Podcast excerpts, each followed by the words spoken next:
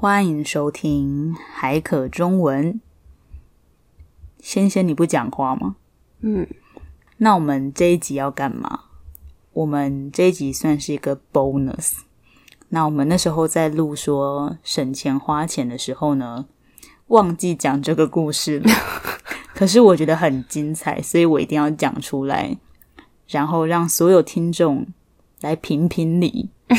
看他们觉得是我对还是你对？好哦，好，好，那我稍微来前情提要一下。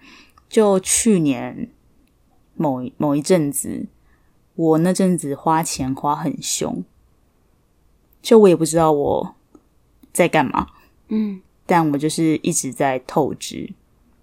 就我本来就是月光族嘛，但那时候就是都没有在存钱，然后有一天就突然觉得，诶我好穷哦，我都在透支，我不能这样子下去，所以我就跟先生说：“哎，你要开始看着我，不要让我一直乱花钱。”然后先生也就说：“好，因为他本来就是一个省钱大师，他本来就是一个小气鬼，所以他就是可以帮助我这样子。那那一次呢，就是我们要录音，然后我们也约好说：哎，那我们都先吃饱饭。”我在家里吃，你也在家里吃，就是我们不要去外面的餐厅吃，这样子比较省钱。然后呢，我就要去捷运站，在先先来我们家录音，然后我就出发了。结果后来呢，因为我们家附近有一间回转寿司店，嗯，然后我就突然好想吃鲑鱼，好想吃鲑鱼寿司，然后我就跟仙仙说：“哎。”我们去吃好不好？然后你那时候说什么？我说哈，可是你不是才说你要省钱吗？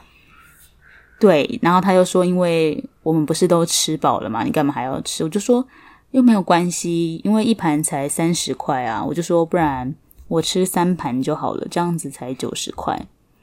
然后仙仙就是虽然脸看起来是不太想进去，但是因为他自己也很喜欢吃尾鱼寿司，所以他还是跟我一起进去了，所以我们就进去了。然后后来我记得我们好像吃几几盘啊？我们一人吃三盘吧，一人吃三盘。嗯，对。然后后来一人吃三盘，然后仙仙也有吃哦，他也吃了很多尾鱼，那我也吃了一些鲑鱼。然后准备要走的时候呢，诶因为是回转寿司嘛，又有一盘鲑鱼寿司就转到我的面前，然后我看到就想说：哇，我一定要吃最后一盘，这样子我才能满足。然后我就伸手要去拿，然后仙仙就把手伸出来按住我的手，不让我拿那盘寿司。然后我就说：你干嘛？